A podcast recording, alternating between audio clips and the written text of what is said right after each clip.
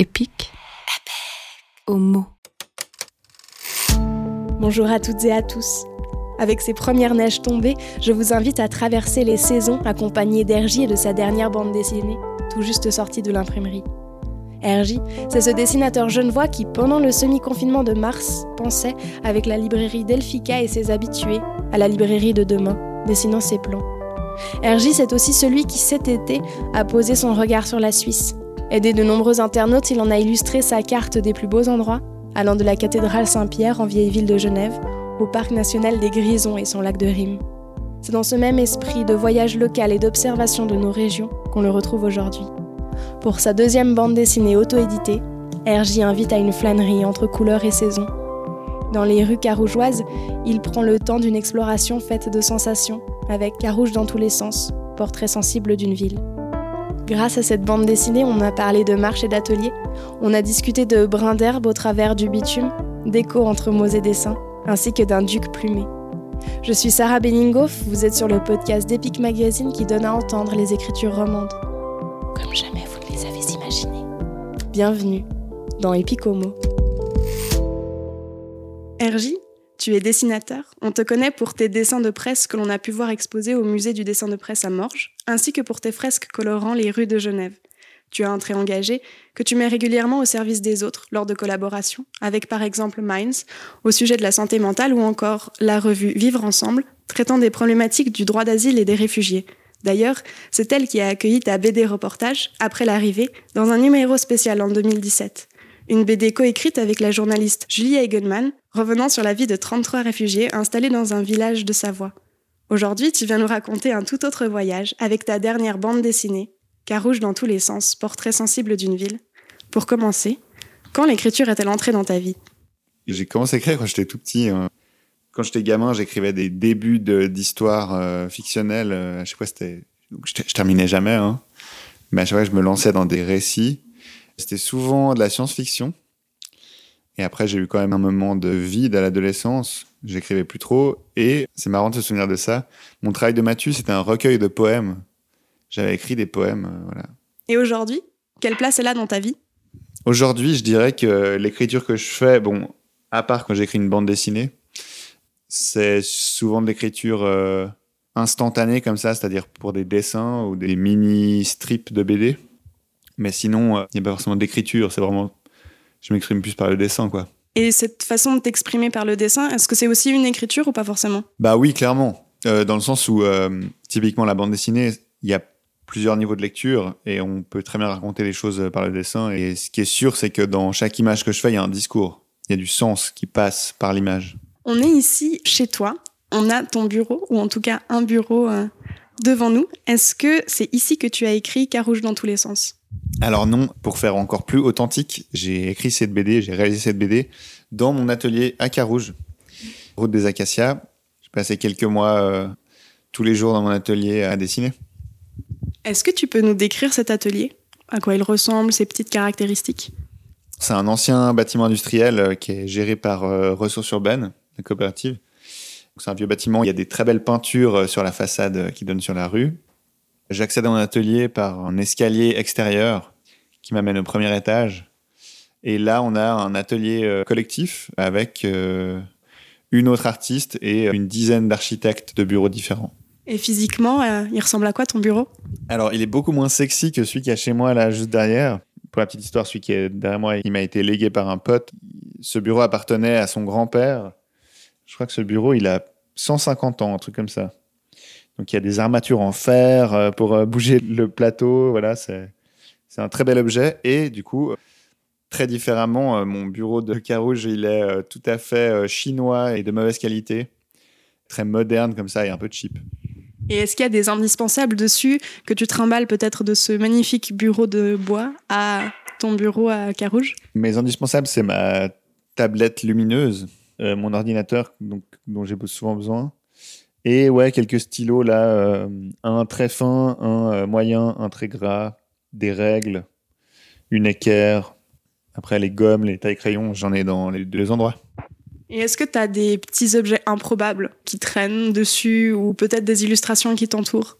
Improbable, non. J'ai pas grand chose de particulier à part ici un laser pour jouer avec mon chat, qui adore ça. Et là-bas, j'ai décoré euh, le mur de mon atelier de plein plein de dessins euh, de plein de gens différents. Mais non, sinon c'est très pragmatique mon bureau.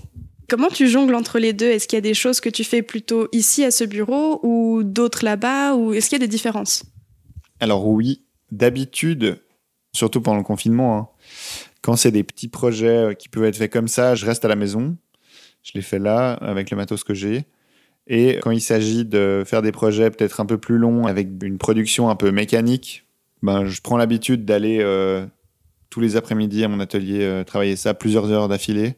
C'est vrai que c'est un peu plus simple aussi de faire comme ça des boulots plus intenses dans un endroit qui est dédié à ça. Et aussi, c'est à mon atelier que je stocke euh, tout mon matériel d'envoi, de commande, par exemple de ma carte des plus beaux endroits de Suisse que j'ai faite cet été. Et donc voilà, quand je dois en envoyer, ben, je vais prendre mes enveloppes là-bas et, et j'envoie depuis là-bas.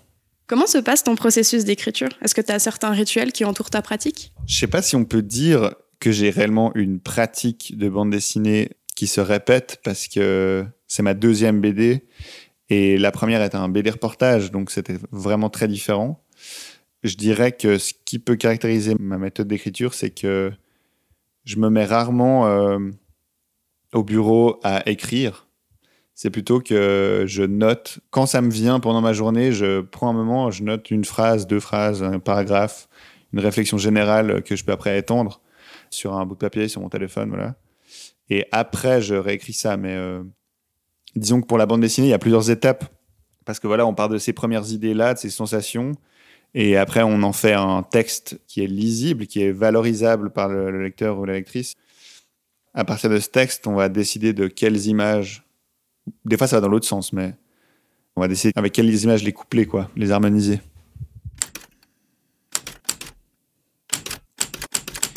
Venons-y à cette flânerie à travers Carouge, en ayant toutefois pris soin de choisir son heure adéquate. Car la ville rutilante de soleil au plus gros de son trafic, bruissante des terrasses de ses bistrots, exubérante et colorée, la ville fatiguée d'une journée besogneuse, qui s'apaise et se calme dans la fraîcheur du soir, la ville encore endormie qui s'apprête au réveil, est chaque fois chargée d'un charme subtil et différent qui la révèle sous un aspect nouveau et attachant.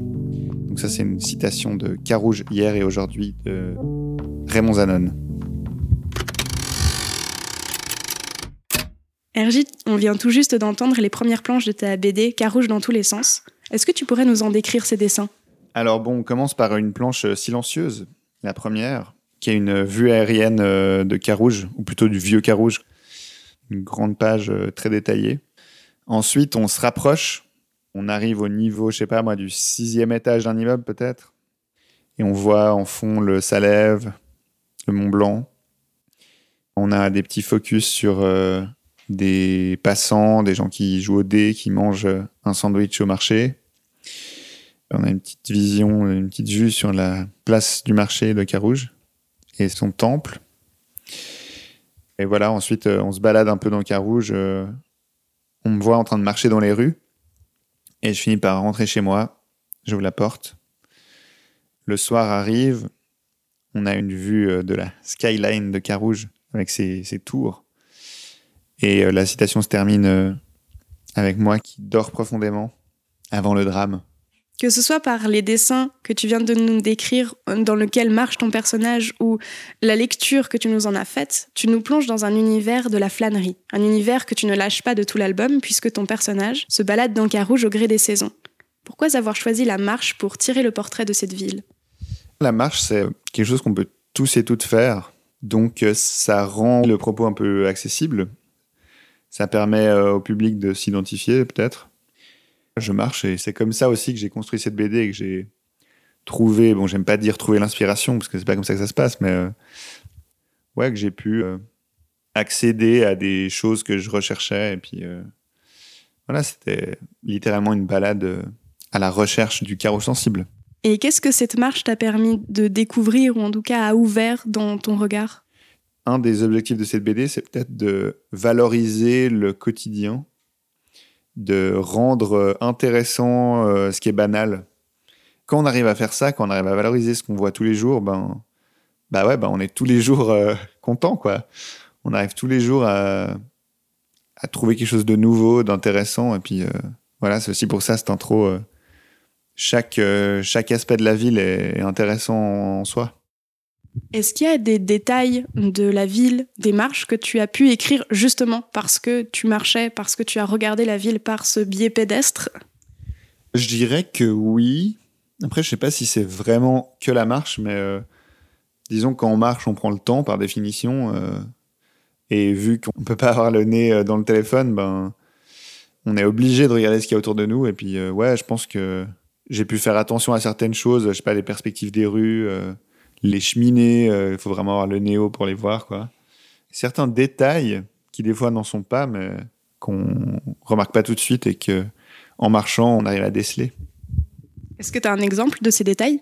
Ouais, j'ai un exemple. C'est vers la page 30, il me semble il y a euh, une enseigne de restaurant qui est en fait euh, un espèce de duc obèse avec des plumes sur la tête.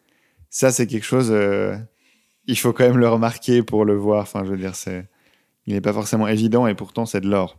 Ce portrait sensible de Carouge, tu le fais avant tout par ses lieux emblématiques. On débute sur sa place du marché, s'arrête sur le pont de Carouge à y découvrir l'arve, puis devant le cinéma bio, sans oublier un temps au milieu de ces mythiques platanes. Pour toi, à quoi tient l'identité d'une ville? Je dirais que l'identité de la ville, c'est un mélange entre son architecture et son urbanisme.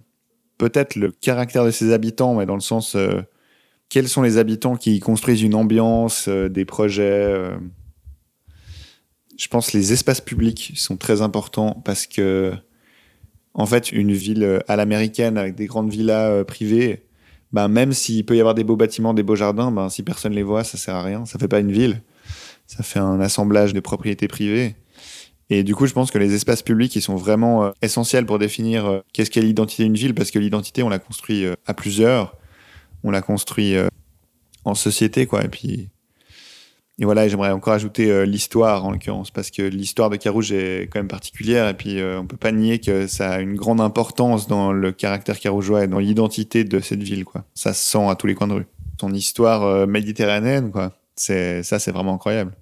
D'ailleurs, tu offres une page à cette euh, histoire en glissant une photo retravaillée, dessinée de l'époque.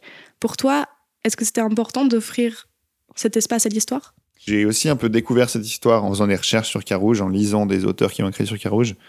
C'était important pour moi de transmettre aussi ce que j'ai découvert en faisant ces recherches-là parce que non seulement j'ai appris des choses, mais c'était des choses intéressantes.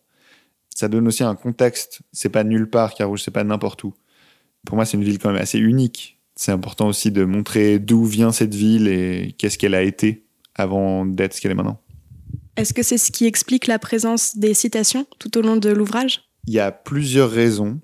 Non seulement parce que c'est des citations que j'ai beaucoup aimées, qui m'ont beaucoup parlé, mais aussi vu que c'est un récit subjectif euh, où c'est moi qui parle et où je parle pour personne d'autre, c'est pas le but.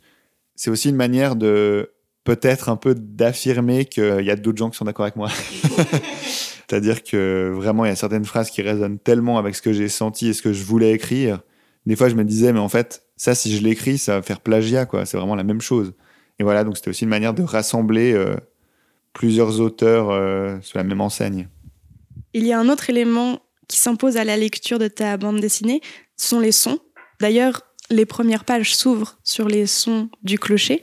Ce sont eux qui débutent l'album, eux qui lancent aussi ton personnage dans sa marche et qui rythment ses pas.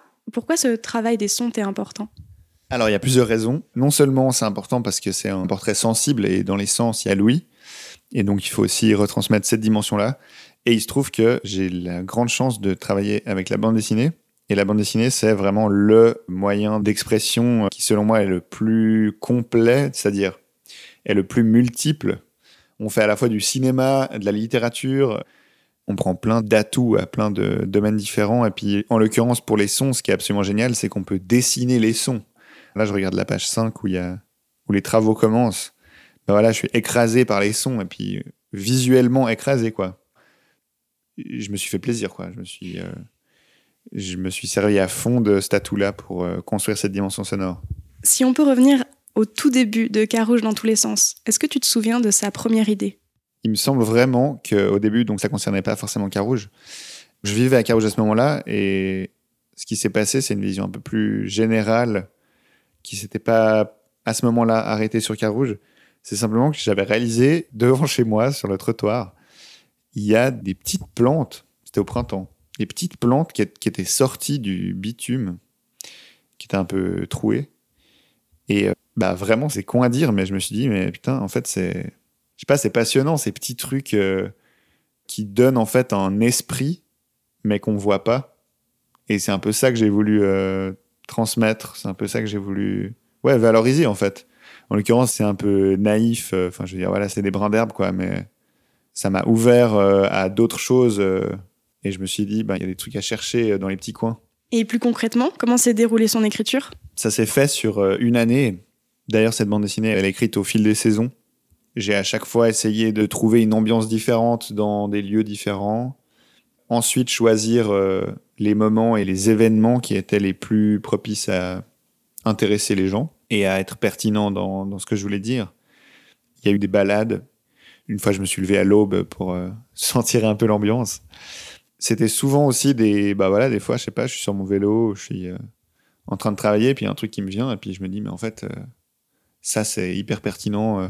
Tous les moments un peu imaginaires et oniriques, ils se passent pas tout le temps consciemment. C'est-à-dire, des fois, ils viennent quand je pense pas à ça, et puis je me dis, mais en fait, ça s'accorde complètement avec ce que je veux dire. Je le montre dans la bande dessinée. Il y a un épisode où euh, je commence à réfléchir au sous-sol et aux canalisations en tombant sur un trou euh, de travaux dans, le sol devant chez moi. Quoi. Et ça, c'est vraiment. Ça, c'était pas prévu. J'allais pas chercher de l'inspiration en sortant de chez moi. c'est juste, voilà, je, je sais pas, j'allais faire mes courses, quoi. Et puis, puis je tombe dessus. Et puis c'est voilà, c'est ça se construit petit à petit et après on choisit ce qui est le plus intéressant. Est-ce qu'il y a une étape de tout ce processus d'écriture qui a duré un an que tu as préféré? C'est clairement justement quand euh, des petites notes en bas de page euh, griffonnées euh, quand je suis debout dans la rue se transforment en phrases lisibles et bien formulées et que j'arrive à transmettre par des mots ce que j'ai ressenti et aussi à savoir comment je vais accorder ça avec une image. Et quand j'arrive à faire ça, ben c'est bingo, quoi. C'est parfait. Et au contraire, est-ce qu'il y a une étape qui t'a paru plus compliquée ou en tout cas qui t'a demandé plus de temps et d'énergie? C'est la même étape. En fait, c'est fastidieux, mais c'est pour ça que c'est si bien euh, quand on tombe dessus. C'est que quand je sais de quoi va être faite ma page 10, ben c'est génial, quoi. Je sais où je vais. Et puis je sais que ça me plaît comme ça. Et puis voilà. Les piaillements d'innombrables moineaux résonnent sur les places abandonnées. Le sommet des grands arbres et les hautes cheminées captent les premiers rayons blafards qui ont depuis longtemps coloré les tours. En certains endroits, le déploiement majestueux de ces imposants platanes me permettrait presque d'oublier la ville autour de moi. Mon regard est systématiquement attiré par la cime. Je me perds dans les feuilles, j'y cherche un écureuil, une volée d'oiseaux, Ergie, tu viens de nous lire un extrait situé à la deuxième moitié de ta bande dessinée, car rouge dans tous les sens. On y voit d'abord le rouge des oiseaux perchés en bordure de toit, puis au travers des bois, la ville s'effacer. Ton personnage est boulevard des promenades, à flâner dans son allée. Deux feuilles noires tombent de la canopée devant lui. Il marche en petit, coupé du ciel par les platanes. Ses pensées envolées se perdent dans le feuillage. Cette double page est très visuelle, embarquant les mots dans l'image, la rythmant. Comment travailles-tu cette rencontre du texte et du dessin? Quand je pense à l'image, je pense à où mettre le texte. Je suis obligé d'accorder les deux pour qu'ils se fassent écho l'un l'autre. Selon moi, l'image et le texte doivent dire la même chose pour que ça marche. Ou alors, euh, quand c'est pas le cas, il faut que ce soit volontaire. Donc c'est toujours un défi. Il y a aussi des tâtonnements. C'est sûr qu'on ne trouve pas tout de suite la meilleure manière de le faire. Cette page 27 avec le texte qui se perd dans les feuilles comme ça. Que c'était une évidence, quoi. Comme mon regard, le regard du lecteur qui veut lire euh, le texte est obligé de rentrer dans le feuillage. Et puis euh, voilà, ça c'est un bon exemple. Quand est-ce que l'écriture, elle arrive dans ce processus de tâtonnement? Est-ce que c'est avant les croquis, pendant les croquis? Est-ce que tu as le texte avant de te mettre au dessin? Ou est-ce qu'en fait, euh, c'est un peu des deux? J'ai toujours le texte avant de dessiner, pour cette bande dessinée en tout cas. Disons, il y a des images que je savais que je voulais mettre, mais c'est aussi parce que j'avais vécu ces moments qui avaient du sens pour moi, dont j'avais pris des notes. Et donc, euh, oui, ben, à des moments, j'écris une phrase pour l'image que je veux faire, mais le dessin est toujours fait après. que le texte a été écrit. Comment toi, ton regard se pose sur un texte en bande dessinée? Est-ce qu'il s'arrête d'abord sur le dessin ou d'abord sur les mots? En vérité, je suis un assez mauvais lecteur de BD. Je m'en suis rendu compte, euh, je crois, hier ou avant-hier. Parce que je réalise que je donne pas assez d'attention au... à l'image. Et que j'ai un peu tendance à vouloir euh, presque lire le plus vite possible. C'est clairement le texte qui attire mon regard. euh, Évidemment, je fais aussi un peu gaffe aux images, mais, mais je, voilà, j'ai tendance à les regarder trop vite. Ça, c'est sûr. Et est-ce que tu crois que ça influence du coup ton écriture, en tout cas pour cette BD Est-ce que le fait que ton regard se pose d'abord sur le texte, ça influence la construction des dessins, des images et des planches? C'est différent avec moi parce qu'évidemment, je donne beaucoup d'attention à ce que j'ai dessiné. Donc, j'ai un peu de peine à me mettre à la place des autres. J'essaye aussi un peu de forcer le regard sur le dessin euh, en isolant des dessins, en, voilà, ou en mettant le texte dans le dessin. Ça oblige à regarder les traits, quoi. Voilà. Est-ce que en écrivant, tu penses à tes lecteurs et tes lectrices? Un peu dans le sens où je réfléchis à. Des fois, j'aimerais écrire des trucs qui me parlent à moi, quoi. Mais je sais que ça parle que à moi. Et du coup, ben ouais, je dois clairement adapter euh, pour que ce soit compréhensible, intéressant, euh, pas vulgaire. euh, voilà. Pour moi, respecter le lectorat, c'est aussi considérer qu'il peut comprendre ce qu'on veut dire tant qu'on le dit d'une manière euh, adaptée, quoi. Est-ce que tu sais pour qui tu écris? Honnêtement, euh, des fois j'ai l'impression que c'est autant pour moi que pour le public, parce que, c'est-à-dire mon futur public. J'ai l'impression que des fois j'ai des choses à dire, j'ai envie que les gens comprennent où je veux en venir, et j'ai souvent une logique comme ça un peu, euh, ouais, presque militante en fait. J'ai envie de mettre des sujets sur le devant de la scène et pousser les gens à y réfléchir. Deux questions rapides pour finir. Quel est ton mot préféré? Sens. Et quel est le mot que tu orthographies systématiquement faux? Malheureusement pour cette question, je suis assez au taquet en orthographe. Donc je fais assez peu d'erreurs d'orthographe. Par contre, j'ai l'impression que le mot balade, vu qu'il a un sens différent avec un L ou deux L, je fais souvent l'erreur. Ouais. C'était l'épisode 13 d'Epic Homo, le podcast d'Epic Magazine qui donne à entendre les écritures romandes. Retrouvez-nous sur notre site internet www.epic-magazine.ch chaque deuxième jeudi du mois, ainsi que sur Facebook et Instagram. Vous trouverez tous les liens dans la description. Cet épisode a été monté par Alice Rondegger. La création sonore est de Jean Jaille. J'étais à l'interview. Si vous avez apprécié cet entretien, soutenez-nous en donnant plein d'étoiles à ce podcast et en en parlant autour de vous.